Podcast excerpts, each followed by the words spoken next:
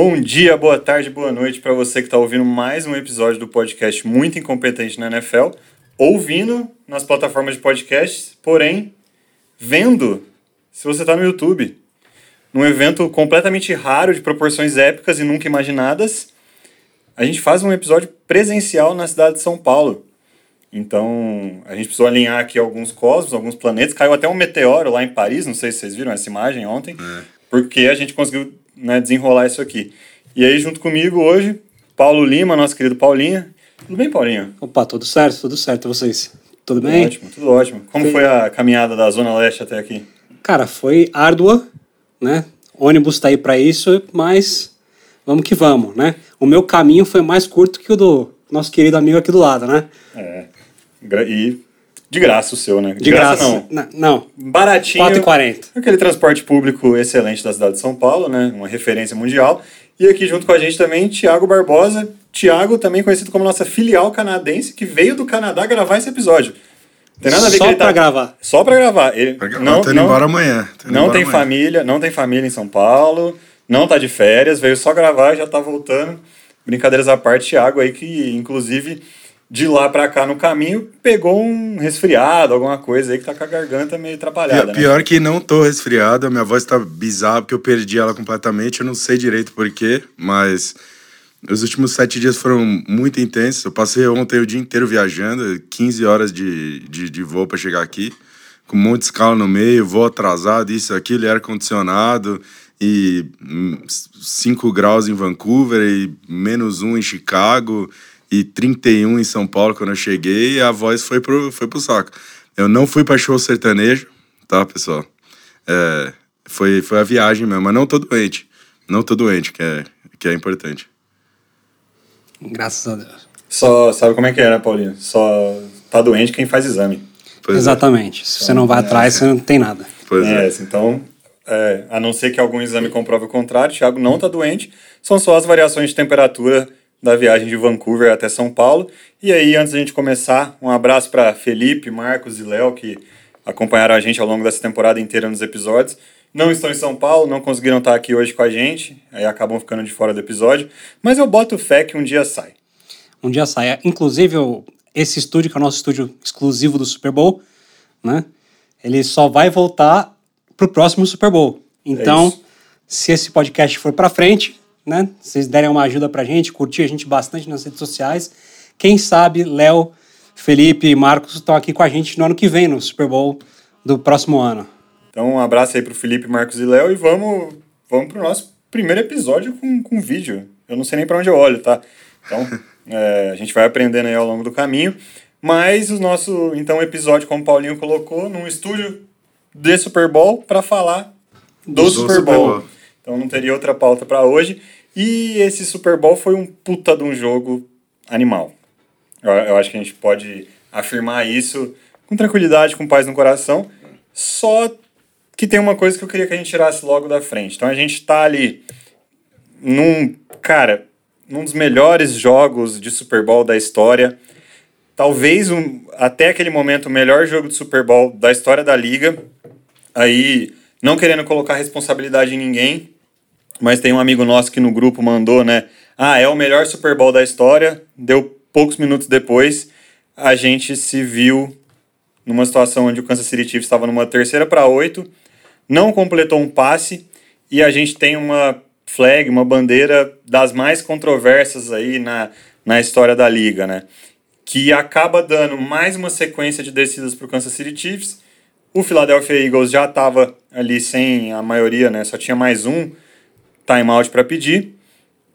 Isso acarreta no, no Kansas City Chiefs acabar com o relógio, fazer o field goal da vitória, ser campeão do Super Bowl, porém com essa flag super questionável. E aí a primeira coisa que a gente tem que falar hoje, pra gente já tirar da frente, assim, e, depois disso a gente faz um episódio alto astral. Ou, quer dizer, não sei qual é a opinião de vocês sobre a flag, mas eu acho que vai ser mais alto astral depois desse comentário. É, o que, que vocês acharam dessa flag? Cara, eu, eu fiquei muito puto, assim. Eu acho que. Eu achei trágico, assim, achei uma coisa trágica, porque. Mais do que tudo, eu acho que não foi falta. E eu acho que isso importa. para mim importa. Eu acho que não foi falta. Simplesmente não foi. A gente tava. Eu e Paulinho, a gente chegou cedo aqui no estúdio para gravar e a gente assistiu de novo o Super Bowl. A gente assistiu junto, a gente tinha assistido cada um separado na sua casa. Hoje a gente assistiu junto para comentar, para trocar nossas notas e tal, e comentar o jogo. E te falar que quando aconteceu o lance, e a gente assistindo em tempo real, eu fiquei puto tudo de novo. Eu joguei meu celular na mesa e falei, cara, eu, eu consegui ficar puto com uma coisa que eu já sabia que ia acontecer. Porque em tempo real, simplesmente não, não foi falta. Assim, quando você assiste em câmera lenta e você vê, e você vê a camisa do cara mexendo um pouquinho, assim, assado, tudo bem. Assim, você, quer, você quer ser técnico sobre isso? Tecnicamente, se mover um pouquinho a camisa, pode falar que foi Rony, sei lá. Quando você assiste esse troço em tempo real, sem ser câmera lenta, na, na câmera do jogo, assim, Juro, eu, eu fiquei olhando e falei, cara, esse, esse é o lance da flag mesmo? Tipo, eu fiquei pensando se era se não era, porque assim, não acontece nada ali, não, ele não afeta em nada a rota que o, que o, que o adversário tá correndo, enfim. É, eu acho trágico porque foi, foi um dos melhores Super Bowls, não foi o melhor Super Bowl da história, mas eu me diverti mais em alguns outros jogos, mas foi um, foi um baita jogo. E a gente tem muita coisa para falar, a gente vai falar do jogo em si.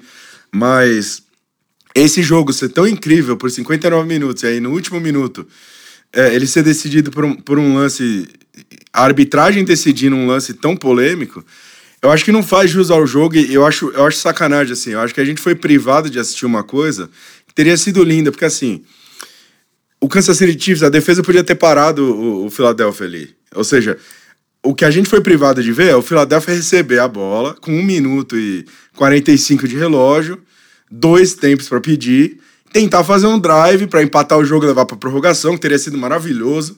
Um jogo incrível desse merecia uma prorrogação, ou fazer um touchdown incrível e virar no final e ser uma vitória foda.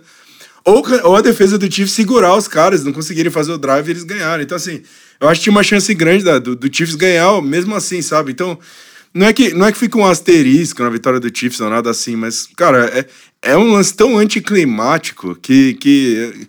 Assim, a gente tava tão. A gente tava. Meio, tava cada um assistindo na sua casa, mas a gente tava comentando no WhatsApp o jogo inteiro, né? No grupo, né? E tava todo mundo, cara, puta que baita jogo e tal, que jogasse. A gente vai falar do jogo, mas. Na hora que saiu, foi uma ducha de água fria, foi, foi uma brochada tão grande assim que não merece. O jogo não merecia. O jogo foi incrível e não merecia um troço desse, né, Paulo? É, eu acho que tem esse efeito, para mim teve muito esse efeito da brochada, da ducha de água fria. Hum. Eu Cara, a hora que aconteceu, eu já sabia que aconteceu, eu já comecei E o jogo a, tipo, acabou, né? Você já começa a se empacotar é. embaixo do cobertor, e, tipo assim, a, o chute entrou, é isso, pá, confete pro alto, hum. beleza, desliguei, vou dormir mas com aquele gosto amargo, assim, na boca, né? É. E, tipo, é muito, muito forte essa sensação, Thiago, de, tipo, nos privaram é. É, de ver o que, o que fosse para acontecer. acontecer exato. Porque ia ter várias questões ali que a gente precisava saber como ia se desenrolar. E talvez não desse em nada. Né? Talvez o, o Chiefs fosse campeão de qualquer forma no tempo regular. Eu acho até que tinha mais chance disso acontecer que qualquer outra coisa. Eu acho que um drive de, de 1 um, um minuto e 40 ali saindo da, da, da sua linha de, de 25, provavelmente, ou até pior do que isso. É, e você sabendo que, que, que o, o, Eagles não ia correr com a bola, é. né? A partir daquele não momento os Eagles não podiam mais exato, correr com a bola. Exato. Ficava mais. É, ia vir pressão de tudo que é jeito. A gente, a gente sabe como, como o Steve Spagnuolo é bom de mandar pressão no fim do jogo sabe, Chris Jones ia crescer. Tinha uma chance grande do Chiefs ir lá e ganhar mesmo assim, mas fica um lance meio anticlimático e tal. E, e, enfim, acho que o Mahomes também merecia mais, sabe? O segundo, o segundo Super Bowl do Mahomes que vai rumando a passos largos para virar, se não o maior de todos os tempos, um dos maiores, assim. Eu já acho que ele é o melhor cara que eu vi jogar. Eu nunca vi um cara tão talentoso na minha vida. Eu acho que ele é o melhor jogador que eu vi jogar. Se ele vai ser o maior de todos os tempos, eu não sei, depende do, da continuação da carreira dele. Um cara desse não merecia que o segundo Super Bowl desse tivesse um, um, um lance tão anticlimático. Ele foi MVP do Super Bowl e, e, e eu só conseguia pensar, pô, eu, eu, queria ter visto o que aconteceu. Eu queria que o Jalen Hurts tivesse uma última chance de, de carregar o time, né? Então. Eu já tenho uma opinião que ela é é igual, porém diferente. Porque assim, é, na minha opinião, os jogadores jogam de acordo com os critérios que a arbitragem vai impondo. Então, se durante o jogo algumas jogadas o, o árbitro não marca falta, é natural que os jogadores falem: pô, ele não marcou falta, então quer dizer que eu posso fazer. né? E aí você imagina que foi um jogo inteiro em que jogadas muito similares passaram batida pela arbitragem, ou jogadas até que seguraram mais, também passaram batidas pela arbitragem, e justamente nessa jogada a arbitragem resolve marcar. Né? Então, assim, eu, na hora que estava vendo o jogo, eu não achei que tivesse sido falta. Eu precisei ver uns três replays assim para falar, é, tipo, se levar a regra ao pé da letra, é falta. Tem uma coisa que dizem que geralmente você precisa ver três replays para achar a falta. Esse é o perigo do, da câmera lenta e tal. Quando você vem. Aposto que é, o, o, ângulo que você achou que foi falta foi em câmera lenta, não, não foi em, Sim, em, mas, enfim, em tempo real, sabe? Mas assim, eu precisei ver três replays para achar que foi falta. E beleza, vai lá, foi falta, o James Bradbury falou que foi falta, ok. Mas, é aquele negócio, a gente teve que, tem que levar a regra ao pé da letra pra gente falar, pô, foi falta, tem que marcar. E eu acho que não é o caso, porque, como falei, os jogadores eles jogaram o jogo de acordo com os critérios que a arbitragem impôs para eles durante quatro períodos. E só em uma jogada eles resolveram que iam marcar. Então, na minha opinião, foi falta? Foi. Era para marcar? Não era para marcar. Tá? Porque, concordo, roubaram da, da audiência, né? Porque acho que o grande prejudicado de tudo isso foi a audiência, né? Foi, foram os torcedores que queriam ver um jogo né, sem polêmicas. É, e acho que, inclusive, é, é, bizarro como parece que já virou uma coisa repetitiva na NFL isso, né?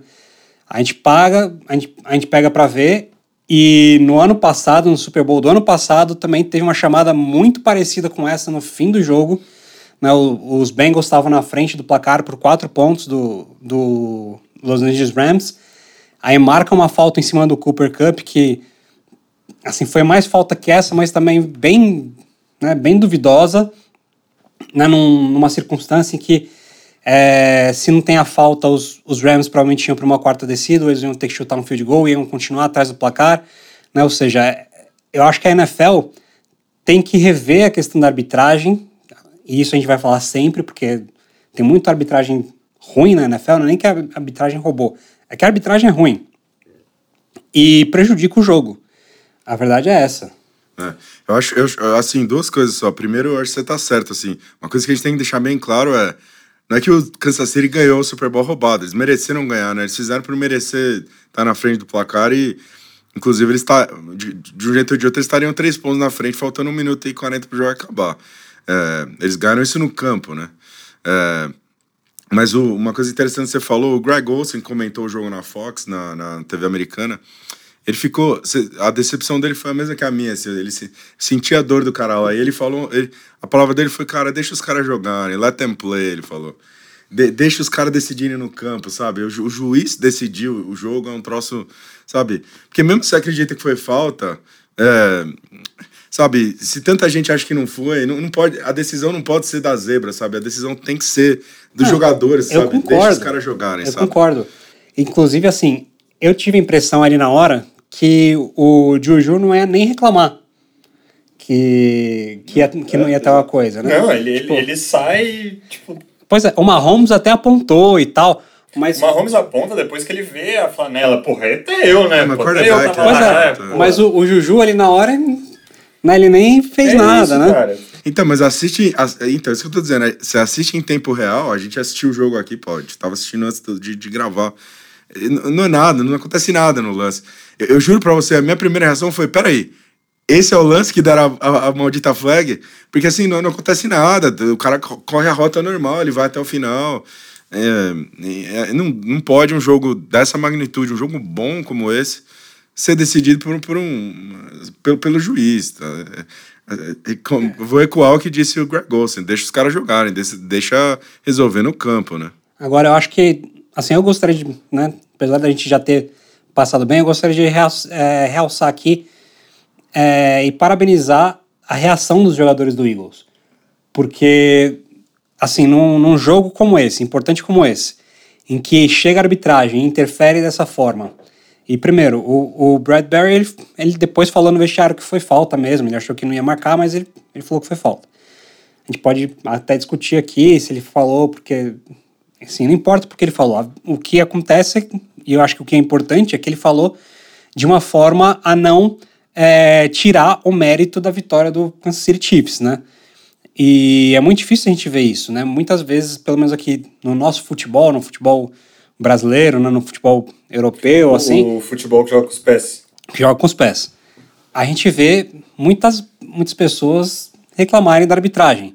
É, então eu acho um chororô lascado, né? Pois o é. Eagles, o Eagles perdeu com classe, né? Pois assim. é. Então eu acho que assim eles perderam justamente com classe, né? Ninguém ninguém fez ali um assim ninguém rodou a baiana ali para, né? Que eu confesso, fiquei um pouco decepcionado. Eu tava esperando o Eagles no vestiário lá, pistolar geral na, nas entrevistas e tal. E o Siriani foi o primeiro, saiu. O cara, no, o juiz tem ali um milésimo segundo para tomar decisão, não é minha não é minha área decidir se foi ou não e tudo mais, e aí os jogadores seguiram a, na mesma toada, né? Eu acho que tem uma questão que é, perdeu com classe, sei lá, eu, eu discordo muito do foi falta. Até agora eu acho que não foi. Não foi, é, não foi. E acho, acho que a gente foi foi roubado da, da oportunidade de ver o que ia ser. Exato. E, e é isso, assim, só que eu acho que o Eagles, ele também e aí até a gente já pode talvez é, começar a falar um pouco do jogo, porque o Eagles ele pode ter essa sensação de, cara, não é, a gente não chegou nesse ponto por causa do juiz. E vamos colocar uma coisa aqui que é muito importante. Ser juiz é difícil pra caralho. É, e, e, não só de, de futebol, né? Qualquer juiz, não, assim. Exato. É, é, é muito difícil ser juiz, assim. Quem, quem, que esporte que é mais de boa ser um juiz? Acho que voleibol xadrez, é tranquilão, né, né? de certo? Voleibol acho que é tranquilão, né? Deve que ser de boa o xadrez, não tem né? contato, né? É, xadrez é Não, legal. mas o próprio, o próprio voleibol, pô, é, é que agora tem muito, assist, muito ajuda né? de, de vídeo para determinar a questão da linha, mas, pô, tem questão de dois toques, tem questão de toque na rede, tem questão de invasão, É. que são todas argumentativas. É, é difícil, assim. Então, acho que xadrez deve ser o esporte que, né, que, é- que é mais fácil ser juiz, assim. Então, é um puta de um trampo difícil. Só que não foi o juiz que colocou o Eagles nessa situação. Não foi por causa do juiz que a gente chegou naquele cenário. Foi por uma série de fatores que começam lá atrás no jogo. Lá atrás, quando, por exemplo, o Jalen Hurts pega uma bola, quer dizer, não pega, né? Recebe um snap, a bola pipoca, não sei o quê, fumble retornado para touchdown. Um, um momento da partida que poderia ter uma vantagem sendo criada ali pelo, pelo Philadelphia Eagles, que empata, empata o jogo meio que. O Chiefs nem fez por merecer essa jogada.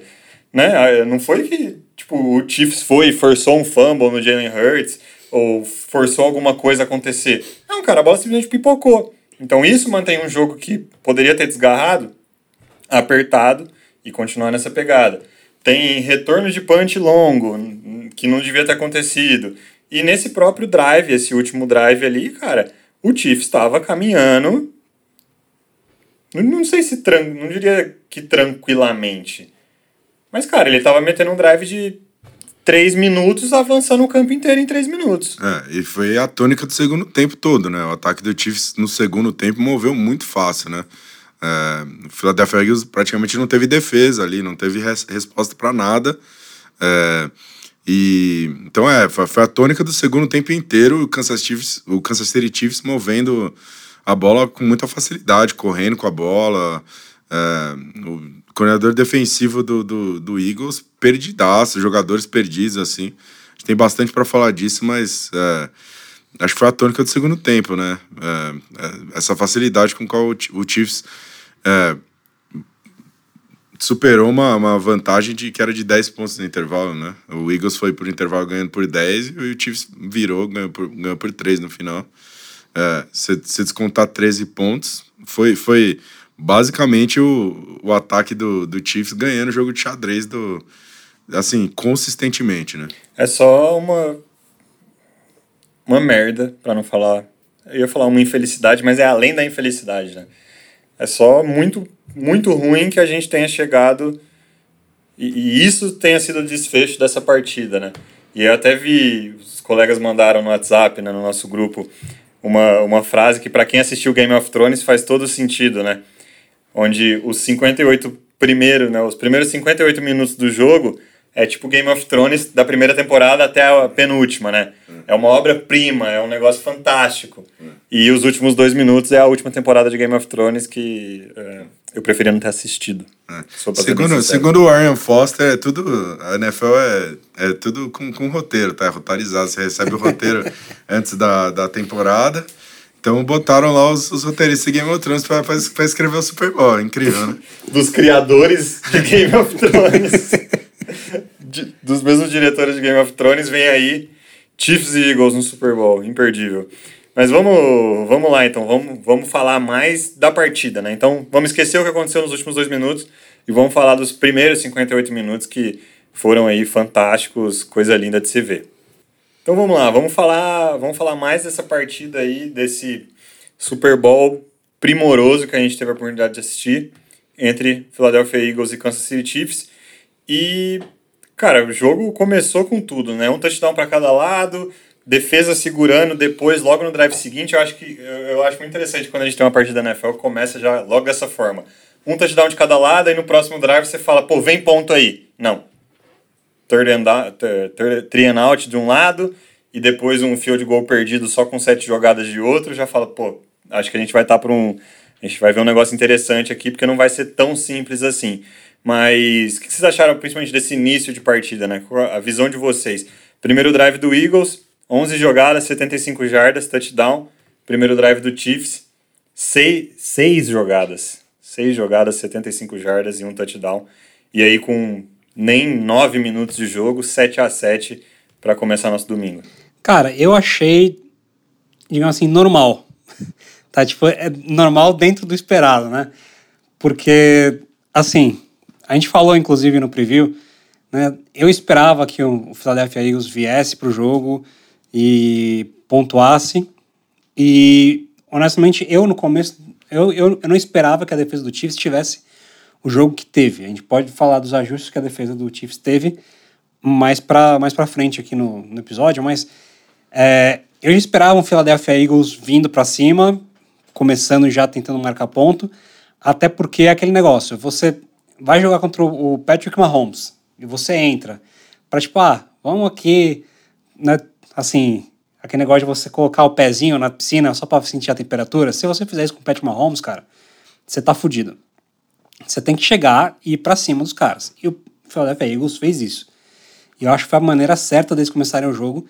E honestamente, não tinha muito como esperar outra coisa do Patrick Mahomes que não fosse fazer um fazer um touchdown logo em seguida, né, considerando quem ele é. Inclusive, eu acho que assim, é... eu acho que a gente tem que ter uma discussão que não tem exatamente uma conclusão, mas estatisticamente a defesa do Eagles ela é muito boa contra quem é ruim e ela não é muito boa contra quem é muito bom. E, e aí eu acho que fica uma coisa meio complicada que a gente não sabe que que tá exata, qual é o meio termo, a gente não sabe exatamente, apesar da temporada inteira ter sido jogada, a gente não, não tem uma noção exata do quão boa é essa defesa do Eagles. Tá? Não estou falando que ela é uma defesa ruim, muito longe disso, mas muito se falou sobre como essa defesa consegue pressionar o quarterback, de como essa secundária é boa. Eu falei muito sobre isso, inclusive, mas depois, vendo tudo com, assim, de uma outra perspectiva, é, eu não sei o quão bom eles realmente foram. É, é, meio, meio gozado isso. Eu não sei se vocês também têm essa mesma impressão. Eu acho que a gente teve um, um jogo que a gente não esperou quando a gente fez o preview, que era um puta jogo da linha ofensiva do Kansas City Chiefs, que foi o que, o que é, destravou tudo isso contra, contra a defesa do Eagles, né? A gente imaginava que a linha ofensiva de Filadélfia ia, do, ia ser dominante, até porque eles dominaram todos os adversários da liga o ano inteiro. Né? Ninguém a gente e todo mundo. Ninguém né? conseguia parar de esperar. A coisa mais óbvia desse jogo talvez era essa, né? A linha ofensiva do Eagles vai dominar a, a trincheira quando ela estiver em campo. O que eu não esperava, e eu lembro até que eu falei no, no nosso preview, né? Pô, uma coisa que eu tô ansioso é a linha defensiva do Kansas City Chiefs contra. Do, linha defensiva do Philadelphia Eagles contra a linha ofensiva do Kansas City Chiefs para entender como que elas vão se medir, porque se a gente, a gente vai ter uma, uma dominância do outro lado. Se a linha defensiva do Eagles também ganhar as trincheiras, acabou o jogo. E não foi isso que a gente viu, né? Tipo, É. Foi um jogo bem honesto da, da, da linha ofensiva do, do Chiefs. Na verdade, foi um jogo muito bom, na Não, visão. honesto não. Acho que essa foi a unidade que ganhou o jogo, na verdade. Porque, é, pra mim, as duas unidades que, que destoaram do, do resto foram ju- justamente as duas linhas ofensivas. Então você via a linha ofensiva do Eagles fazendo um baita trabalho, eles saíam de campo, entrava a linha ofensiva do, do Chiefs e falava hold my beer, e fazia melhor e melhor. Agora, sinceramente, o que me estranhou foi que o Eagles teve muita dificuldade de correr com a bola, mais do que eu esperava. Eu achava que eles iam correr com a bola muito mais efetivamente, e quem correu com a bola muito efetivamente foi o Kansas City Chiefs. Assim, o jogo corrido, o primeiro drive, a gente assistiu hoje aqui, o primeiro drive já de cara foi o Pachecão correndo como queria e tirando 4, 5 jardas toda a corrida com as pernas e tal. E a verdade é que a linha ofensiva do Chiefs foi absolutamente maravilhosa. Foi, foi, foi uma masterclass, na verdade, o, o Lucas, porque é, o Chiefs correu com a bola como quis. O Patrick Mahomes não sofreu nenhum sack contra essa linha defensiva do Eagles, que é extremamente poderosa. O Patrick Mahomes não foi sacado nenhuma vez. É, enquanto que, para mim, a, a linha ofensiva do Eagles jogou muita bola, mas, sobretudo, no, no, no, no, no pass blocking. Eu acho que o Jalen Hurts teve tempo infinito para lançar, espaço, não tinha ninguém nem perto dele, ele tinha um, um ano para lançar a bola. Assim, a, a- o bloqueio contra o passe da linha ofensiva do Eagles foi excepcional. Mas contra a corrida achei que deixou a desejar. Então, eu acho que é, rolaram várias brincadeirinhas ali do, do Andy Reid e tudo mais, de, de, de, de coisas que a linha ofensiva fez para impedir é, que, que, a linha, que a linha ofensiva do. Desculpa, a linha defensiva do, do Chiefs fez para complicar a vida do, do. Sobretudo no miolo da, da linha ofensiva do Eagles.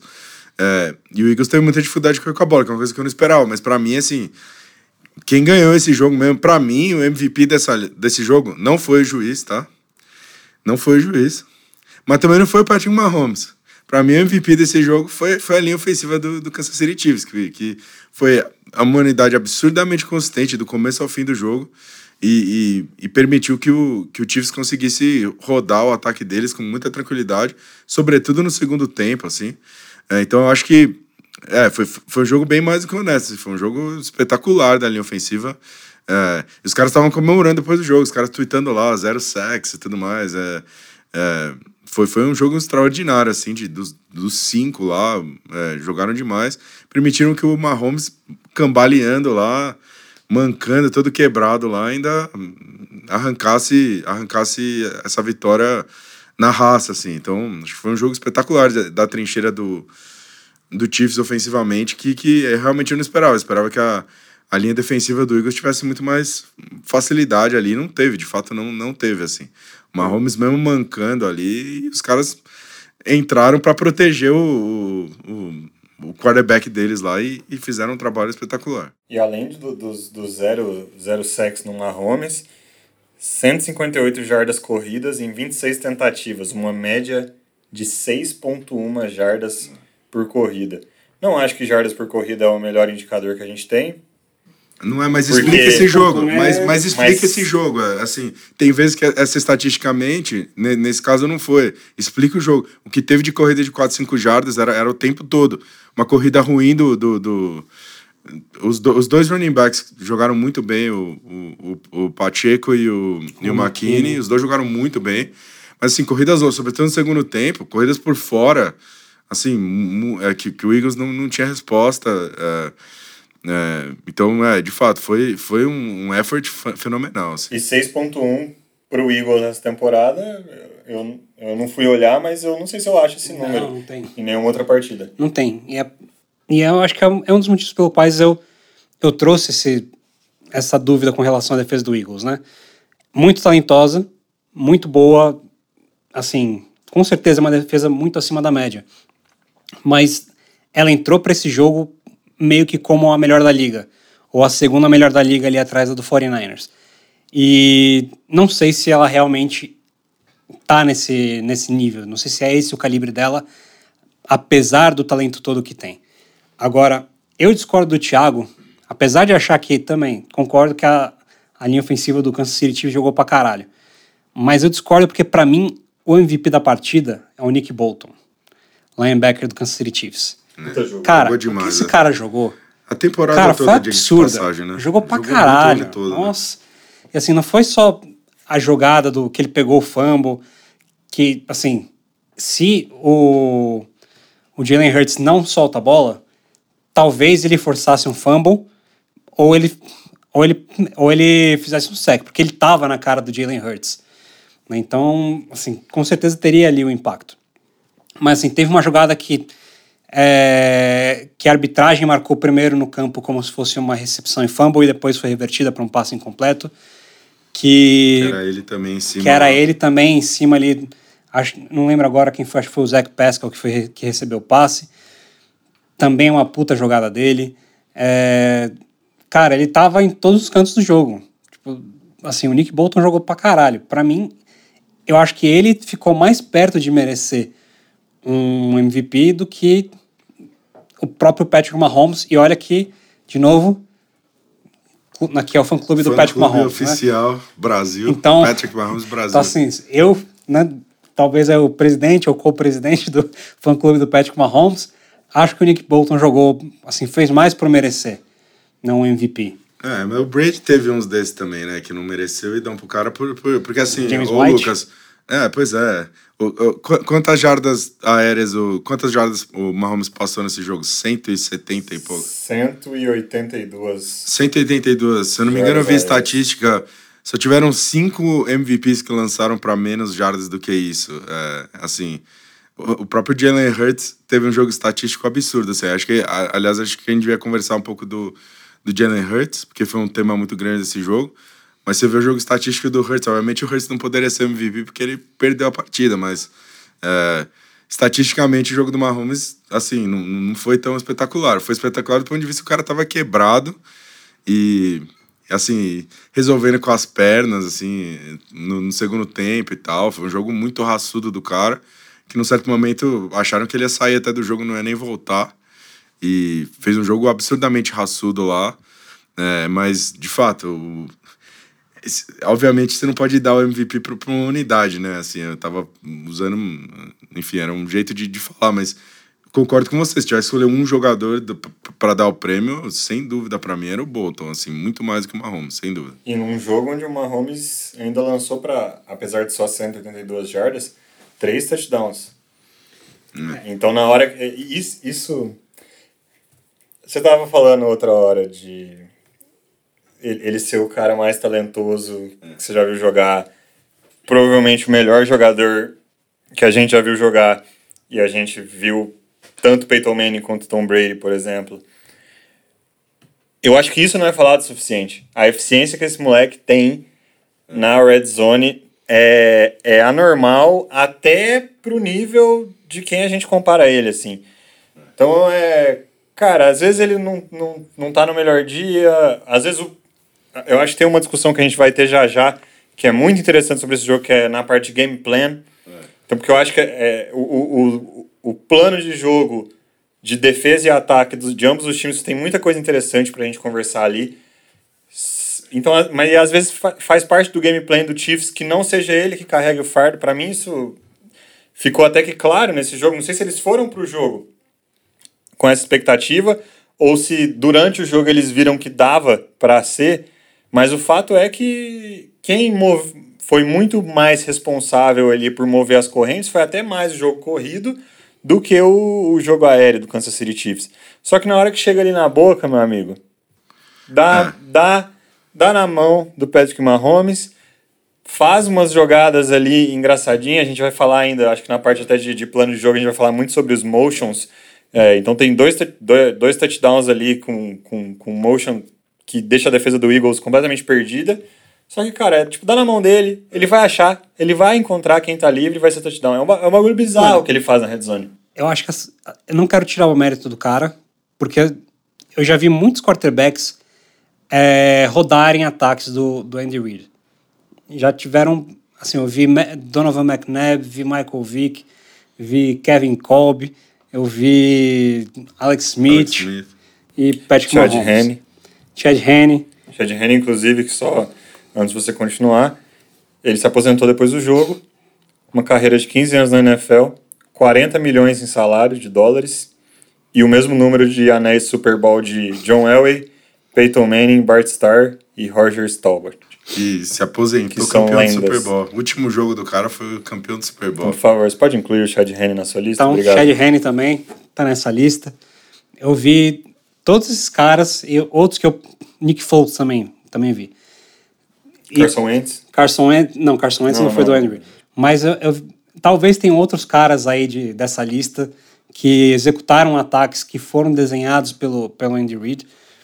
E nenhum deles, obviamente, teve o sucesso que o Patrick Mahomes teve. E então isso para falar que eu não tô tirando mérito do Patrick Mahomes quando eu falo que esse sucesso também está associado a Andy Reid. Que é, assim, o Andy Reid, eu acho que ele é o cara que melhor ensina quarterback a como fazer para ele ler e processar os dados que estão na frente dele. E, e o Patrick Mahomes simplesmente é um cara que tem um talento atlético absurdo, consegue fazer passe de. Meu, acho que ele faz passe até com a bunda, talvez. E, e ele consegue processar dado também numa velocidade muito alta. Então é um, meio que um casamento perfeito, né? Você tem ali, tipo, a maior mastermind, assim, que tem no futebol americano ofensivo e o cara que é o melhor cara para executar, né? Então, esse sucesso para mim está associado também ali ao Andy Reid e a todo, claro, o staff ofensivo dele, né? Porque por mais que ele seja foda, ele não faz todo o trabalho sozinho. Então, assim, esse título tem muito do Andy Reid e eu tenho certeza que o Andy Reid ele foi para esse jogo pensando também em poupar o Patrick Mahomes. Tipo, ele com certeza falou: Meu, eu tô com o quarterback que tá com o tornozelo ferrado, eu não posso depender dele lançar 30, 40 passes nesse jogo para ganhar. Entendeu? Então eu tenho certeza que ele foi para esse jogo pensando nisso e a linha ofensiva foi para esse jogo com essa mentalidade também. Aquele famoso cenário de que se eu precisar que o Patrick Mahomes lance para 300 e tralalá jardas, 40 passes é porque provavelmente eu tá tudo ferrado. Exato. Eu acho que as duas coisas, as duas coisas podem ser verdade ao mesmo tempo, né? Dos três passes para para touchdown do Mahomes, o primeiro é ele sendo um gênio, porque apesar de ser simples, é ele fazendo as coisas que o Kelsey funcionarem do jeito do jeito que é imarcável assim. E aí o Kelsey merece um pouco de, de, de, de mérito também. Mas as duas chamadas do segundo e do terceiro foram magistrais, assim. E não só do Andy Reid, mas é, pelo, pelo que o próprio Andy Reid falou depois do jogo, acho que o Eric Bieniemy, o coordenador ofensivo do, do Chiefs, teve muito envolvimento nessas chamadas e tal. É, a gente vai falar disso daqui a pouco, mas foram duas chamadas magistrais, porque na verdade foi a mesma chamada duas vezes e foi uma, humilhação completa, assim. Então, acho que as duas coisas são verdade, né? O cara é absurdamente talentoso, mas tem um lance de coaching, ficou muito evidente nesse jogo, em, no se- segundo tempo, sobretudo, o quanto o coaching ofensivo do, do Chiefs deixou o coaching defensivo do, do Philadelphia completamente perdido, né? E aí no que vai culminar no Patrick Mahomes, que vai pro, pro segundo tempo da, per, da partida, 10 pontos atrás no placar, sair de 14 passes tentados, 13 ele acertou, o único que ele errou, ele jogou a bola fora para se livrar de um sec. 126 jardas totais, quatro drives com pontuação seguidas. Então, o Chiefs ele volta do intervalo, né, 10 pontos atrás, igual a gente falou, e aí ele vai para primeiro drive touchdown, segundo drive touchdown, terceiro drive touchdown, quarto drive, o field goal que ganha a partida. O que aconteceu nesse Cara, o que aconteceu. vestiário? Papo Não, de e- vestiário. E quebrado, né? O cara cam- cambaleando lá. É, e- e, resolvendo com as pernas. O lance, assim, o game plan foi maravilhoso, assim, do, do Chiefs no segundo tempo, ofensivo. Os caras ajustaram e, e- e acabou, assim. Foi, foi realmente passaram o carro ofensivamente. É, mas o Mahomes mostrou uma raça absurda, né? Ele até falou depois do jogo, ele falou, cara, eu, eu tenho a off-season inteiro pra me recuperar. Eu tô no Super Bowl, eu vou deixar tudo lá no campo, né? E, e, assim, essa mentalidade, ele foi pro pau. Que é, a quantidade de vezes que ele teve que resolver com as pernas, ele meteu lá uma corrida de 10, 15 jardas e conseguiu o first down correndo, tomando pancada e tal, foi, foi inacreditável, assim, um jogo... É, tem cara que é talentoso e, e, e, acabou, assim. O Mahomes mostrou no topo do. Além do talento dele, uma raça absurda, assim, né? Você tem um cara que soma essas duas coisas, inteligência, o talento físico, como, como passer, é uma coisa inacreditável. É, e, e, a raça que ele mostrou é imparável, né, realmente. Espetacular. E, e até antes do two minute warning, e que vai ser antes da flag, antes do field goal, o Mahomes ele corre para 26 jardas pelo meio num scramble que ninguém estava esperando e é talvez a, a jogada que sac, iria sacramentar a partida, né? Então é muito muito bizarro assim, acho que o nível de jogo dele, o nível de entrega é, é isso, né? Também tá no Super Bowl, não é hora de se poupar, né? É, e era, assim, ele tava naquele momento que era basicamente agora ou nunca, né? Então, ele fez o que tinha que fazer. Basicamente, ele sabia que o jogo estava no final, ele sabia que provavelmente era o último, drive que ele ia ter na partida, e falou: bom, foda-se. E a gente não sabe quantos Super Bowls ele vai ganhar, né? Assim, você não desperdiça a chance de ganhar um, né? Você tá lá, bicho, você dá tudo que você tem, porque vai saber o que vai acontecer, né? Assim, eu, eu acho que ele vai voltar no Super Bowl muitas vezes. Eu, o Patrick Mahomes nunca jogou um jogo de playoff fora de casa, que é uma estatística surreal. É, ele, acho que ele foi pro Championship Game em todas, todas as, temporadas, as temporadas, todas as temporadas dele na liga, como starter. Ou seja, é um troço surreal. Não tem motivo nenhum. Já saiu as bolsas de apostas para campeão do Super Bowl ano que vem. O maior favorito campeão do Super Bowl ano que vem é o Kansas City Chiefs. E alguém seria idiota o suficiente de não, não colocar isso, né? É, então, assim, eu, eu acho que ele vai voltar algumas vezes, eu acho que ele vai ganhar mais, mais Super Bowls no futuro, mas vai saber o que vai acontecer, né? O Kelsey tá indo pro fim da carreira dele, o próprio Andy Reid talvez fique a, até o fim da carreira do Patrick Mahomes, mas talvez ele aposente, né? Então... O Andy Reid é seis anos mais novo que o, que o Pete Carroll e seis anos mais novo que o Bill Belichick. Então, se, se esses dois ainda estão aí, eu não vejo por que, que o Andy Reid sairia. Eu acho que o Andy Reid ainda tem aí muita lenha para queimar. Assim, eu acho que essa é uma dinastia que veio para ficar. Eu, eu acho que já é uma dinastia. E, assim, também não vou ficar surpreso se, se Kansas City Chiefs e Philadelphia Eagles jogarem outro Super Bowl nos próximos cinco anos. Não vou ficar nada surpreso com isso, porque o Eagles, apesar de estar tá sofrendo agora com a saída de alguns, de, de alguns coordenadores e assistentes, é, o Philadelphia Eagles ainda é um time muito novo e um time que tem espaço para crescer, tem uma boa administração de cap, enfim.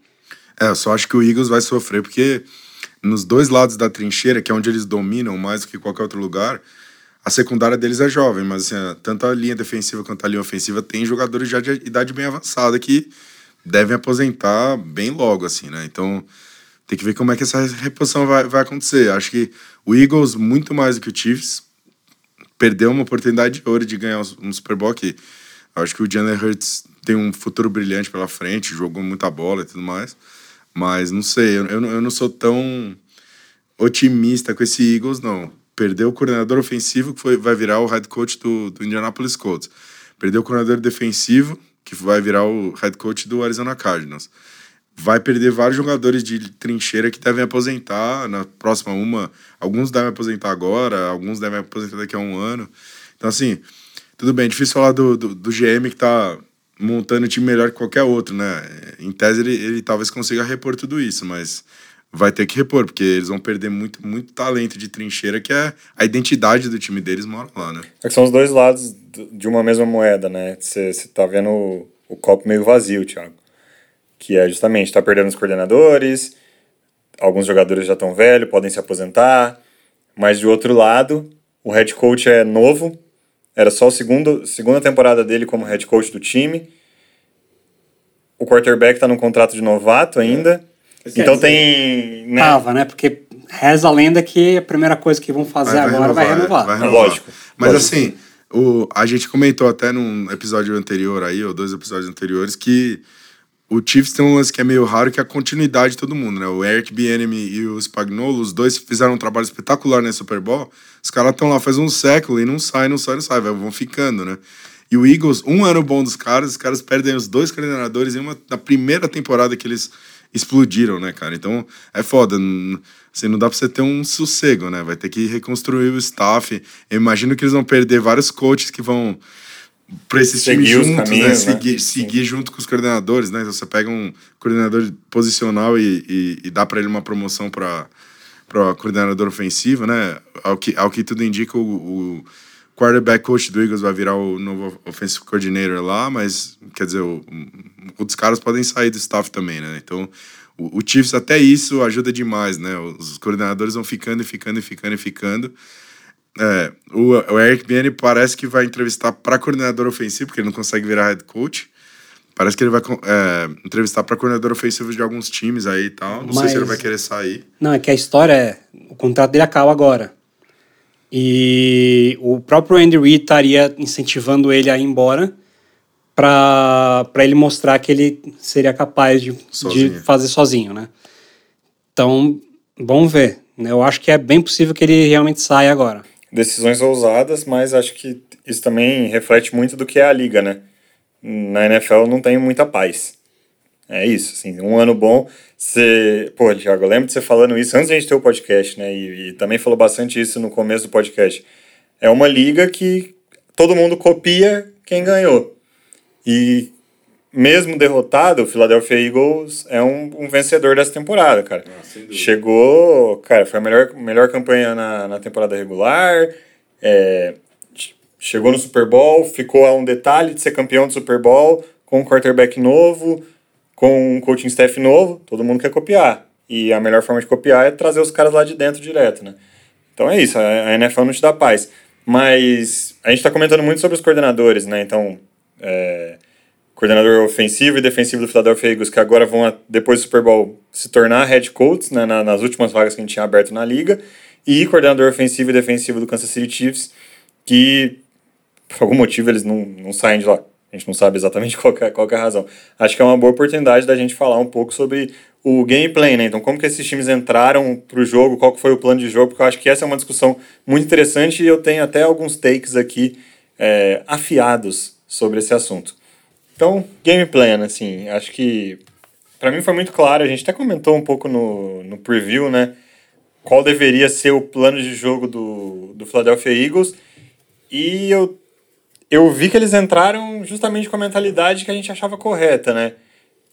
Não vamos deixar o Patrick Mahomes em campo.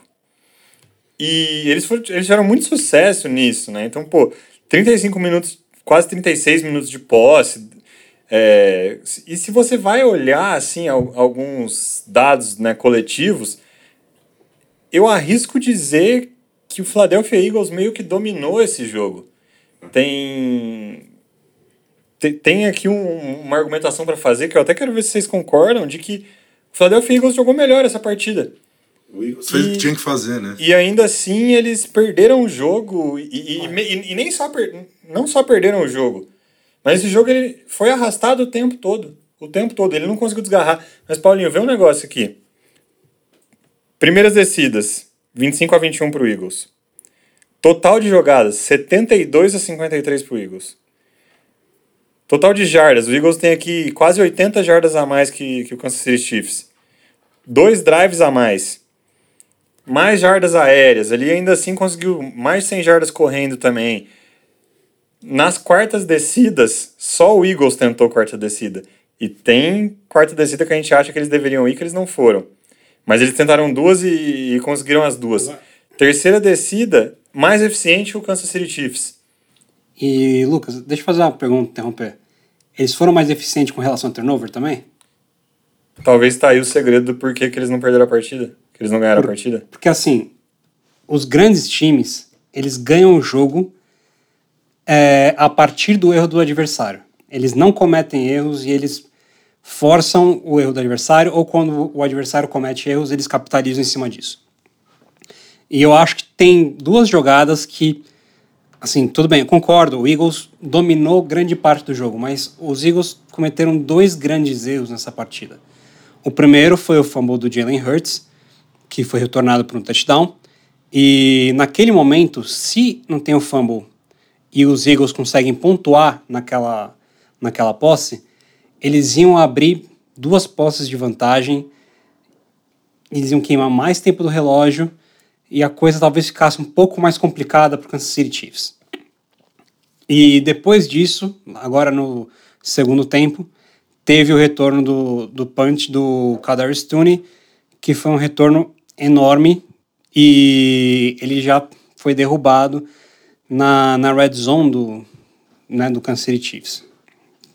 Então, foram duas jogadas que, cara, foram muito custosas. Uma custou justamente 6, 7 pontos depois do extra point, e a outra que, assim, um drive que ia demorar, sei lá, 3, 4 minutos, acabou durando pouquíssimo tempo e deixou o Kansas City Chiefs na cara do gol já para fazer um touchdown. Então eu acho que foram essas as duas jogadas assim que, é, que causaram a derrota do Philadelphia Eagles. É, eu acho muito mais o, o retorno do, do punch do, do Tony do que, uh, do que o fumble, porque o fumble six, tudo bem, tem um impacto grande no jogo, um touchdown ali, você tá com a bola e você entrega pro adversário. Mas ele foi no primeiro tempo e o Eagles se recuperou, né? Assim, o Eagles pega a bola depois dessa jogada, marcha o campo, faz touchdown e vai pro intervalo ganhando por 10 pontos, né? Então, assim, por mais que isso tenha impacto no jogo, o Eagles é, reagiu e reagiu muito bem, né? O Eagles estava ganhando por 7 naquele momento, se não me engano, e, e reage bem e vai pro intervalo ganhando de 10. Eu acho que o punch do Kader Stone é que não pode acontecer. Foi o maior retorno de punch da história do Super Bowl. Você não pode, você não pode sofrer o maior retorno de punch da história do Super Bowl e achar que tá tudo ok.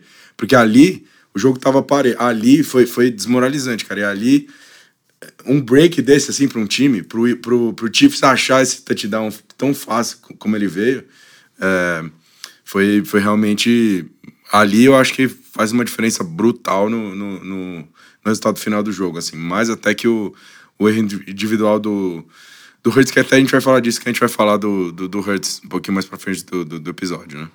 É, agora, outra coisa que eu acho que, assim, que ajudou muito o Kansas City Chiefs é, de novo, o Andy Reid e o staff ofensivo do, do Kansas City Chiefs.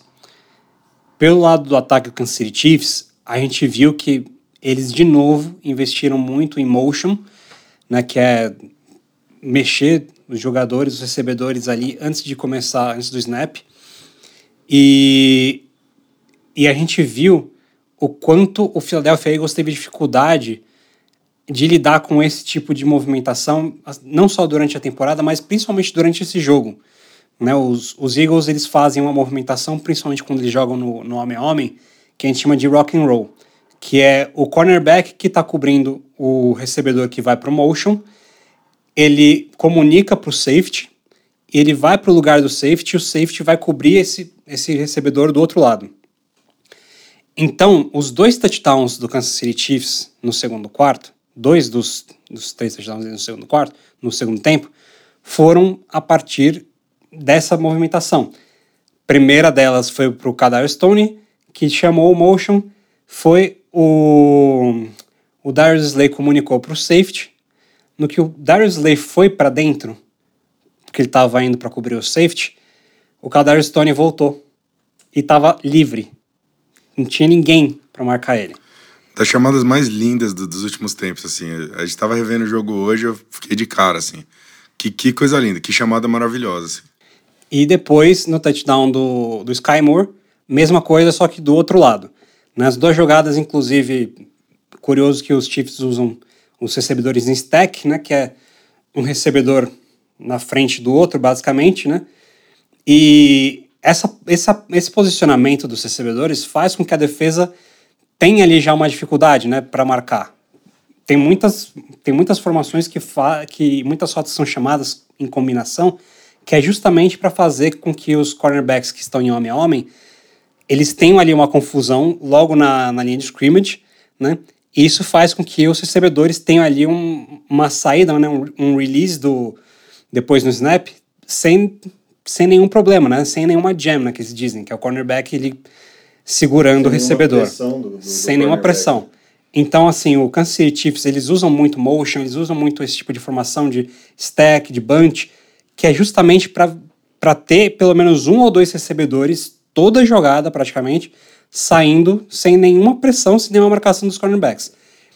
E aí, quando eles perceberam que o, o Philadelphia Eagles fazia esse tipo de coisa e que era uma coisa muito automática, a comunicação entre eles é, era muito, muito direta e a atenção do cara já ia para tipo, ah, vou, vou para safety, do safety vou para o corner pro outro lado. Quando eles perceberam isso, eles falaram: bom, aqui tá a brecha na armadura. E aí foi aquele negócio de enfiar a faca e girar. E foi isso que eles fizeram. Foi um troço magistral, assim, da, da do staff ofensivo do, do Chiefs. E aqui no, futebol brasileiro nos anos 90, o pessoal falava de nó tático, não sei se vocês lembram. Fulano deu nó tático no ciclano. Isso aí é a definição de nó tático, cara. Eles identificarem uma coisa dessa e falarem, ah, tá aqui, tá aqui minha brecha para explorar. E fazer dois touchdowns iguaizinhos, um de cada lado, faz um na direita, eles fizeram um na esquerda igualzinho, mesma chamada. Deu certo as duas vezes. Porque eu acho que eles fizeram em cima de, de outros jogadores, né? Eles fizeram, primeiro eles fizeram em cima de um par, depois fizeram em cima de um outro par. É, primeiro foi o Darius Slay, depois foi no James Bradbury, se não me engano. É, e, é, então, assim, foi masterclass mesmo, foi assim, o jogo de xadrez foi aquele momento que, assim, foi um, um, um mestre mesmo, assim, foi magistral o que o staff ofensivo do, do Chiefs fez nessa, nesse momento. Mas, sinceramente, assim, eu acho, eu acho inaceitável que o Eagles tenha simplesmente não teve resposta, assim. É, a gente tava... Tem uma estatística incrível que, que, que é alinhado com o que você falou, que acho que nas últimas oito semanas, uma coisa assim, o, o Kansas City Chiefs é, transformou em touchdown 80% das vezes que chegou na red zone. Chegou na red zone, fez o touchdown 80% dos drives. Não, é, um, pontuou 80%. É, touchdown, é. é, touchdown. Que, é, que é uma loucura, é uma loucura, assim, uma é estatística que não existe. É, e muito, isso tem sido muito em função desses misdirections que eles fazem. É motion e misdirection. Confunde a defesa, então acha, acha que eles fizeram contra o Eagles, fizeram contra os, as outras defesas também acha a brecha, faz uma coisa que confunde a defesa e explora, né? Que aí o seu ataque sabe o que vai fazer. Que nem você falou, você abre espaço, a quantidade de espaço que tinha lá para os caras fazerem os dois touchdowns, tanto o Tony quanto o, o Sky Moore, foi, foi um negócio impressionante. Então, assim, é, eu acho que o Eric Bieniemy precisa receber o crédito. Acho que o Andy Reid é, o, é a grande mente por trás da operação toda, mas assim, o Eric Bieniemy pelo que o próprio Andy Reid falou depois do jogo, teve uma, um, é, uma importância muito grande nisso. E se eu, sou, se eu fosse. Engraçado. Se eu fosse torcedor do. A, a gente fala isso toda hora no podcast, mas se eu fosse torcedor do Arizona Cardinals, eu estaria muito preocupado. Porque os caras acabaram de contratar o cara que tomou um notático absurdo no maior jogo da carreira dele, mano. A gente, mar... a, gente, a gente gravou um episódio que ainda vai ao ar que é de revisão da NFC. Gravamos eu e o Lucas. E a gente falou, cara, se eu fosse torcedor do Cardinals, a gente falou algumas vezes durante esse episódio. a parte que eu acho mais engraçada é que, assim, frequentemente, a gente, acho que todo, todo episódio a gente vai ter um. Se eu torcesse para esse time, então a gente sempre tem isso. E a gente também tem ao mesmo tempo, nossa, eu não queria torcer pro Arizona Cardinals. Tá, tá tudo Mas... ferrado. E agora a gente tá juntando os dois bordões, né? Se eu torcesse pro Arizona Cardinals, mas, eu não estaria lá muito satisfeito. Mas olha, é, eu sei que tem muito torcedor do Eagles que critica o, o, o Gannon, que é o coordenador defensivo. Né? Acho que em algumas críticas eles estão certos, outras um pouco exagerados. Acho que o, o Gannon fez um. No geral, ele fez um, um, um trabalho muito, muito bom com a defesa do Eagles. Talvez pudesse ser melhor, talvez. Mas eu acho que assim. É, esse baile que ele levou do Andy Reid no jogo mais importante da carreira dele, eu acho que só mostra como ele ainda não está preparado, talvez, para ser um head coach. Porque é o tipo de ajuste que, cara, de novo, é o jogo mais importante da sua carreira. É o tipo de ajuste que você tem que fazer. Tipo, se você se você não pega e senta logo depois de levar um touchdown desse, se você não pega e senta e analisa o que, que você fez errado e já tenta comunicar isso para os seus jogadores, que não é tipo, vou comunicar para o Darius Slay, que foi quem sofreu da primeira vez. Você tem que comunicar para a sua secundária inteira, sabe? É, é, o tipo de coisa que você, assim, que você não pode se dar o luxo de sofrer duas vezes num jogo. Então eu acho que isso só mostra o quanto que o Gannon ainda está inexperiente. Não sei se ele, se ele vai ser um bom head coach ou não. não... Eu acho que ele tem potencial. ele, que ele, ele tenha... tem potencial para ser muito bom. Acho, acho que ele tem um potencial para ser muito bom, mas eu acho que talvez ainda não fosse a hora dele, pode ser uma coisa que prejudique a carreira dele no, assim, no longo prazo. Não sei. O Cardinals devia ter mudado mas... de ideia e contratado o Eric Bienemis, vou falar isso. Você contrata o cara que deu na tática ao invés do cara que tomou, mas enfim. É que eu, eu, eu só acho que tem que ter um pouco de cuidado nessa fala, porque assim, quantos caras na liga hoje não vão tomar um nó tático do, do Kansas City Chiefs, do ataque do Kansas City Chiefs com Patrick Mahomes, Andy Reid, Bienemy, peças ofensivas, e aí, querendo ou não, mais um puta jogo do Travis Kelsey, um, uma excelente contribuição do Juju Smith-Schuster, Kadar Stone aparecendo, Pacheco aparecendo. Então, eu, eu concordo, tá? Tipo, 200%, assim. Não dá pra você tomar... É uma jogada tipo Madden, tá, tá ligado? Tipo, você, você vai lá no Madden, aí você, pô, chama a jogada, ela dá certo. Aí você fala, nossa, o que eu faço na próxima? vou chamar ele e vou inverter. eu, eu fazia isso pra caralho quando eu jogava Madden. Quem então, não? tipo assim, é um negócio meio, meio juvenil nesse nível, assim. E eles foram lá e tomaram uma, duas vezes essa jogada. Não, isso não pode acontecer.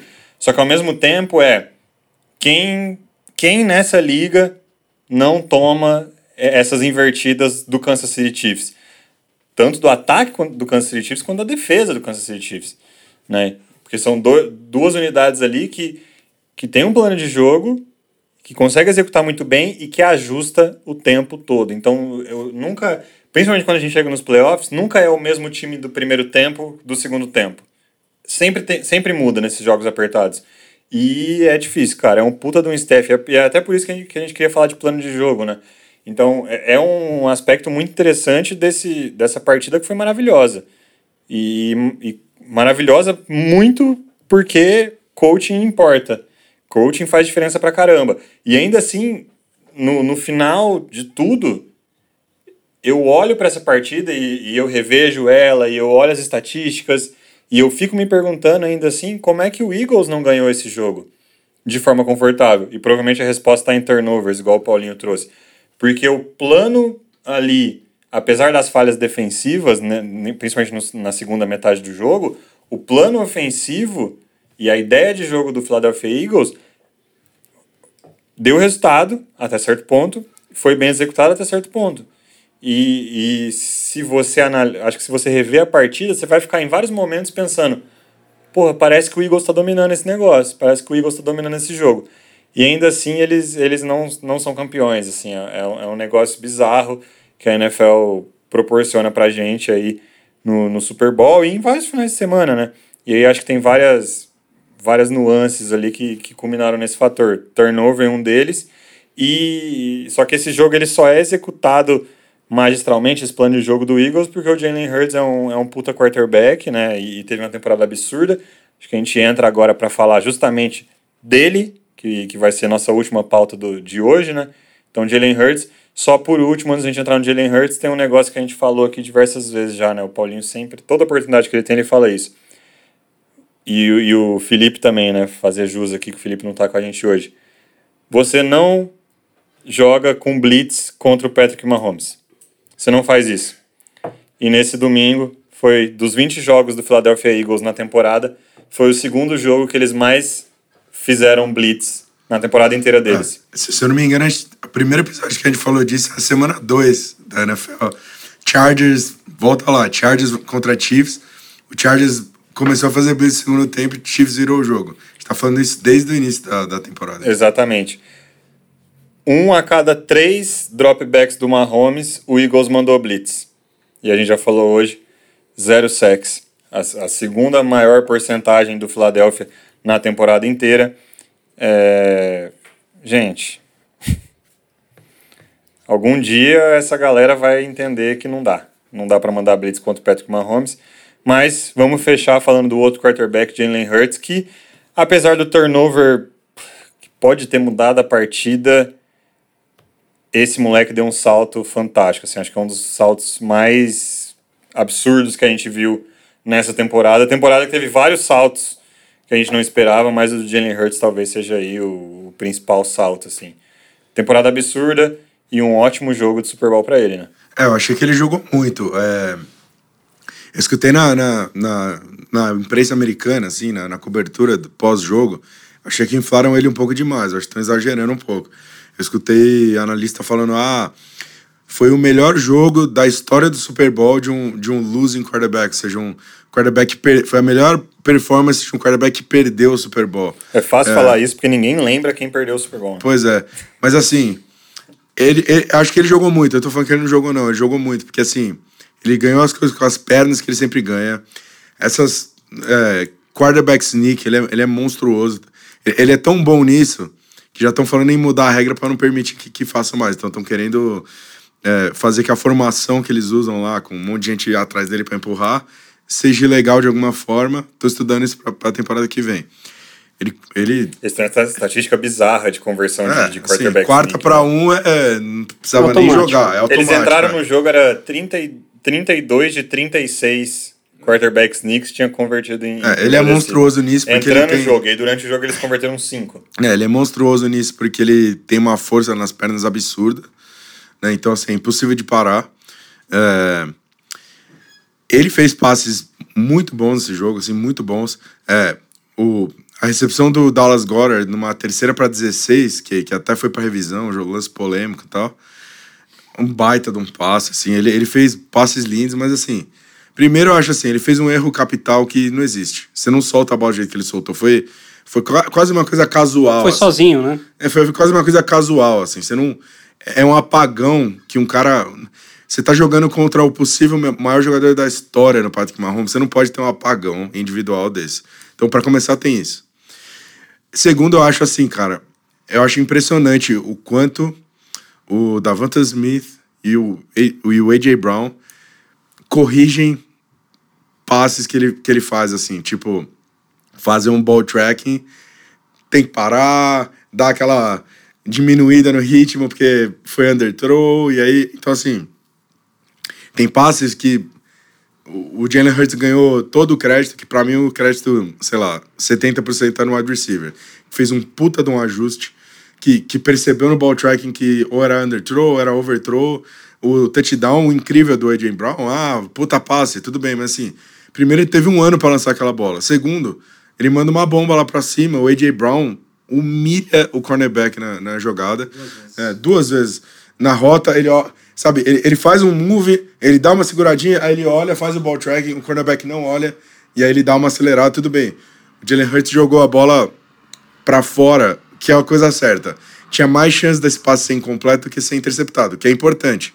Mas assim, não foi um passe perfeito, por exemplo. A curse desse, desse passe não foi o que a gente está acostumado a ver em outros caras, um Tom Brady da vida, é, o próprio Joe Burrow, é, ele tenta exatamente a mesma jogada é, mais tarde no jogo, faz um passe horrível, era para ter sido interceptado, não foi. É, enfim, eu acho assim. É, passo, é, então assim, ele teve, ele teve baita jogo, quatro touchdowns totais, três touchdowns corridos. Fez um baita jogo? Fez, mas ele tem falhas para ser corrigidas. E é, a gente falou do Arizona Cardinals, o torcedor deve estar bem ressabiado com a contratação do, do Gannon. Eu acho que boa parte do grande jogo do, do Jalen Hurts está no, no game plan ofensivo. Acho que o, o Shane Station, que vai ser o, o, o head coach do Indianapolis Colts, chamou um baita jogo. O game plan foi perfeito.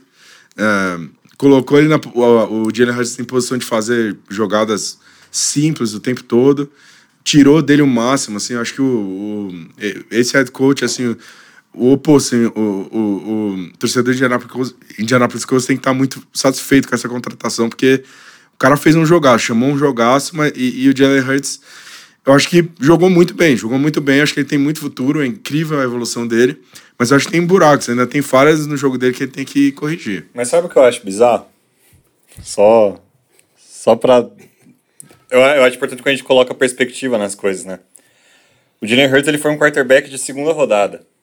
E ele está no seu terceiro ano da liga, sendo o segundo como titular de fato. Primeiro ele era reserva e ele teve dois como titular de fato. O que, que você espera de um, de um quarterback de segunda rodada que está no seu terceiro ano da liga, mas Nada. só dois como titular? Você espera justamente o que o Thiago falou. É. Que tem ajustes a ser sem feito. Dúvida, sem é, dúvida. Essa é a expectativa. Não. Tá tudo bem. Um quarterback de segunda rodada, eu não espero nada. E- Honestamente, eu não espero tem nada. Essa, tem essa também. Então a expectativa é essa, que tem ajuste. Ele não é um jogador pronto e a gente não. Ele foi draftado só na segunda rodada, porque ele não é um quarterback pronto. E no terceiro ano não, não é ainda o tempo dele terminar, né? De, de limpar o jogo dele. E ainda assim, esse quarterback, no qual eu concordo, gênero, número, grau, tem muito ajuste, tem, tem muita coisa que ele pode ser melhorar. Mas esse cara acabou de fazer um, um Super Bowl de 300 jardas aéreas, 70 jardas corridas Quatro e 4 touchdowns touchdowns totais. totais. Incrível. Não, jogou, jogou muita bola. E conversão atrás de conversão. É, impressiona a evolução dele, porque assim, a primeira a temporada passada jogou muito mal. Assim, ele era um bom corredor, mas como como um pocket passer fraco, e esse ano ele evoluiu demais, assim. Num Eagles que também não funcionava bem, né? Pois não, é. não disse. Foi um Ah, Eagles não, bem é- capenga da temporada 2021. Se eu fosse torcedor do Eagles, o que me empolgaria pro futuro seria justamente o Hurts. Eu tenho um, eu tenho um franchise quarterback que eu posso confiar, porque assim, eu, eu realmente. O cara tá jogando muita bola e acho que e já dá pra dizer que é legítimo que ele tá jogando, né? Que, que, que, é, que é uma baita notícia. Achar um franchise quarterback de verdade. né? eu só acho assim, exagerar um pouco. O Siriani saiu do, do jogo falando: ah, foi muito bonito ver os dois melhores quarterbacks da NFL jogando um contra o outro e tal. Eu já acho um pouco de exagero. Eu, eu acho que ele não, não tá lá ainda. Eu acho que se ele fosse ser o segundo melhor quarterback da NFL, ainda tem, tem chão pra ele, assim. Mas, de fato, assim, impressionante o desenvolvimento desse jogador. É, palmas pra, pra garra do cara, sabe? Porque foi descontado em Alabama, teve que trocar de universidade e foi substituído numa, numa, numa, num- num- numa final de, de- do college. É, agora, tem isso sobre ele também, né? Assim, todos os jogos grandes da carreira dele, ele, ele não, não se deu bem. Ele nunca ganhou um jogo grande, assim. Ele jogou National Championship, foi substituído no meio do jogo, tu entrou, jogou pra caralho. É, enfim, jogos grandes assim, ele. Que chega a ser um crime da minha parte, porque ele jogou muito bem.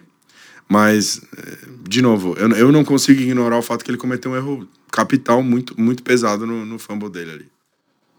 Eu concordo. Eu não- tenho muito como. Eu não tenho muito como, o que acrescentar. Eu acho que o Jalen Hurts teve uma excelente temporada. Eu cheguei a falar em alguns episódios já que eu acho que ele teve uma temporada de um quarterback top 5. É, num ranking geral, eu não sei se eu colocaria ele necessariamente no top 5, mas ele tá bem próximo disso aí. Assim, com certeza ele, to- ele tá no top 10. É, mas, como o Thiago falou, ele, ele teve um puta jogo, ele cometeu um erro, assim, um erro que não dá pra você esperar ganhar o jogo com um erro desse jogando contra o Patrick Mahomes. E o fato dele ter conseguido colocar o Eagles de novo na partida, né? Na verdade, o Eagles não saiu da partida em momento algum, né? Só no final. E o fato dele conseguir ainda construir em cima dessa de- desse erro, né? Construir alguma coisa positiva mostra o quão resiliente ele é, que é algo que a gente já falou aqui nesse podcast, mas eu acho que não dá realmente para colocar ele no top 5. Com certeza é algo pro, pro Philadelphia Eagles construir nas próximas temporadas. Né, com certeza agora um pouco mais difícil porque eles vão ter que pagar o Jalen Hurts. Porque afinal de contas o cara merece receber o dinheiro de um quarterback top 10 da liga. E também vai ter aí, óbvio, as questões de staff que com certeza ajudavam positivamente o Jalen Hurts no seu desenvolvimento. Agora sai ali uma das principais peças. Não sabemos qual vai ser a reposição ainda. Isso pode ter impacto, mas, cara, queria ter o Jalen Hurts no time que eu torço, que não é o Philadelphia Eagles, nem o Arizona Cardinals, nem o Kansas City Chiefs. É, mas eu, eu queria ter ele porque eu acho que tem muito é, pensar, é o que eu falei, assim, pensar que ainda tem o que ele se desenvolver no jogo dele, né? E, e essa já é a contribuição que ele está fazendo na NFL, com muita coisa ainda que dá para ser melhor, porra, é assustador, assim. É, é assustador. É, tipo- é, me lembro que a gente estava falando do, de, de Trevor Lawrence nessa esse final de temporada, mais playoffs, assim, o que o Trevor Lawrence estava jogando e ainda tem coisa para parar e resolver, ainda tem muito espaço para evoluir, porra, é assustador, assim, e que bom que a gente assiste futebol americano, que bom que esse é o cenário da liga, onde a gente pode assistir esses caras jogando, se desenvolvendo, e hoje a gente está numa, numa era da NFL onde a gente está muito bem servido de, de quarterbacks de diferentes estilos. Alguns com mais contribuição no jogo corrido, outros com menos, mas a gente está muito bem servido na liga, principalmente na AFC. Então, que bom que o Jalen Hurts também está na, na NFC, né, para dar uma equilibrada, mas a gente está muito bem servido de, de quarterback. É isso? Então, esse foi mais um episódio do podcast Muito Incompetente na NFL. Dessa vez, pela primeira vez, no evento raro, com vídeo no YouTube em certos momentos, porque, bom, você nunca acerta as coisas quando você faz ela pela primeira vez, né? Então, óbvio que a gente teve nossos erros aqui, nossos problemas técnicos, mas nada que tenha impactado no episódio e nada que nos impeça de soltar esse conteúdo do último jogo do ano, último jogo da temporada. É essa, a parte triste é essa, que é a última partida que a gente, que a gente viu. A gente fica agora um tempo sem NFL, o que não é o ideal, mas acontece, a gente sabe que, que faz parte do, do esporte mas não significa que a gente vai ficar um tempo sem conteúdo nesse podcast, né? Então, o Paulinho já, já adiantou, a gente tem aí alguns episódios falando um pouco mais sobre o que os times que estão que não foram aos playoffs precisam ir atrás agora nessa off-season, né? É um episódio que a gente acabou gravando antes do Super Bowl, então agora já tem algumas atualizações, mas acho que meio que quase, quase tudo que a gente falou lá ainda se mantém, então são dois episódios bem interessantes. E aí, ao longo da, da off-season, vem muito conteúdo que a gente vai gravar, né?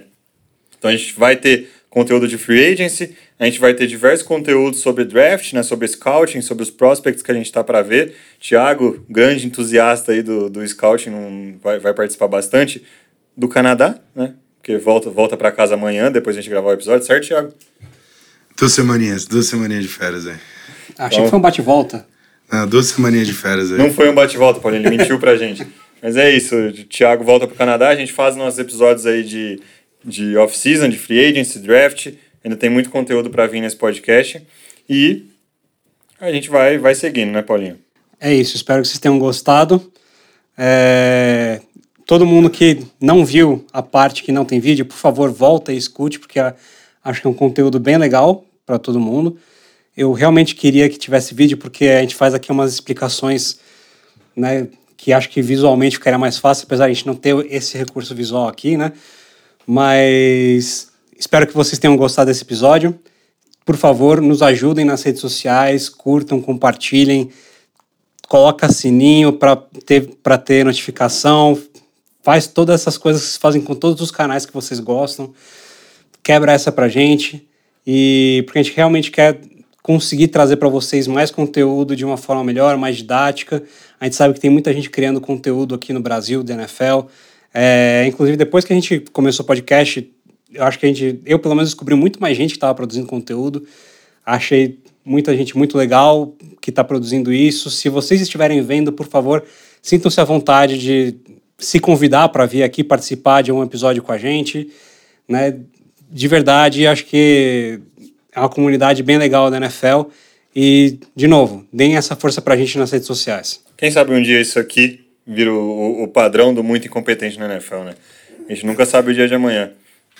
A gente vai ter vídeo. É, é, spoiler da segunda temporada, a gente tá querendo introduzir mais vídeo na, no que a gente vai fazer no futuro. Então, assim, essa foi a nossa primeira experiência com vídeo, a gente vai fazer um pouco diferente. Acho que vai ser melhor, até mais legal, algumas coisas que a gente vai fazer de vídeo. É, de preferência não vai dar pau, igual deu pau na câmera, tá? Deu pau na câmera, a câmera parou de gravar. A gente decidiu não regravar porque a gente gostou bastante do conteúdo. E, mas se der tudo certo, vai ter mais coisa de vídeo aí. Quem sabe pra próxima temporada a gente começa a fazer coisa com mais, mais coisa com vídeo. De todos os episódios a gente começa a fazer com vídeo. A gente tá pensando em fazer umas lives aí também, comentar, fazer live em dia de jogo, comentando o jogo. Enfim, tem um monte de ideia que a gente tá conversando. Manda seu feedback, o que você acha que tá fazendo falta também estiver gostando, para a gente continuar fazendo mais conteúdo. Minha voz acabou, então, de minha parte, eu vou dar meu tchau antes que a minha voz se vá por inteiro. Obrigado por ter acompanhado toda essa temporada e nós vamos seguir, seguir de, de vez. Tem muita coisa de, de off-season, muita coisa de draft que a gente vai fazer. É, free agency vem primeiro, né? Vamos fazer free agent, mas muito conteúdo de draft. Vamos fazer muito scout de jogador. E quando o draft acontecer, comentar os resultados do draft também. Vamos ter um monte de ideia. De repente a gente faz os mock drafts, de repente vocês ajudam a gente a fazer os mock drafts, enfim. Muita coisa boa no futuro, então a gente tá muito empolgado. A primeira temporada foi muito massa, mas a gente quer fazer muito mais e muito melhor por muito tempo. Então, queria agradecer do fundo do coração a todo mundo que assistiu, todas as mensagens que a gente recebeu, dando elogio, dando apoio, falando, pô, continua e tal. Muito obrigado do fundo do coração mesmo. A gente faz isso porque a gente ama o esporte e não por nenhum outro motivo. E. Até porque obrigado. a gente não ganha nada, né? Até porque não tem retorno financeiro nenhum, por Só enquanto. Gasto. Bastante gasto com o retorno financeiro, mas quem sabe se, se o ouvinte ajudar, né? Ah, ó, tem ah, menos de um décimo das pessoas que, que, que escutam dão follow na gente. É, a gente, a gente recebe assim 10 vezes mais visualização do que do que do que a gente tem like né, na, na rede social.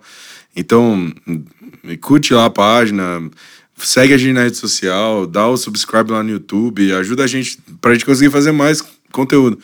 Mas, de qualquer forma, muito obrigado por todo mundo que ouviu aí desde, do, desde o começo do ano. E a gente foi crescendo, a audiência foi crescendo. É, e é isso aí, vamos, vamos continuar, bastante coisa no off-season e chegar inteiro para fazer a temporada seguinte mais forte aí. E vamos, vamos seguir, seguir o barco. É isso aí, até porque não tá barata a passagem do Canadá pro Brasil, pra Exatamente. gente estar trazendo o Thiago pra cá. Então, é isso. Acho que esse, esse foi mais um episódio aí do Muito Competente na NFL último da temporada 2022 e ainda aí nos próximos dias já começam a sair o que dá pra gente chamar dos primeiros episódios da temporada 2023. Segue a gente nas redes sociais, então arroba incompetenteNFL, tanto no Twitter quanto no Instagram. Espero que todo mundo tenha se divertido e até a próxima.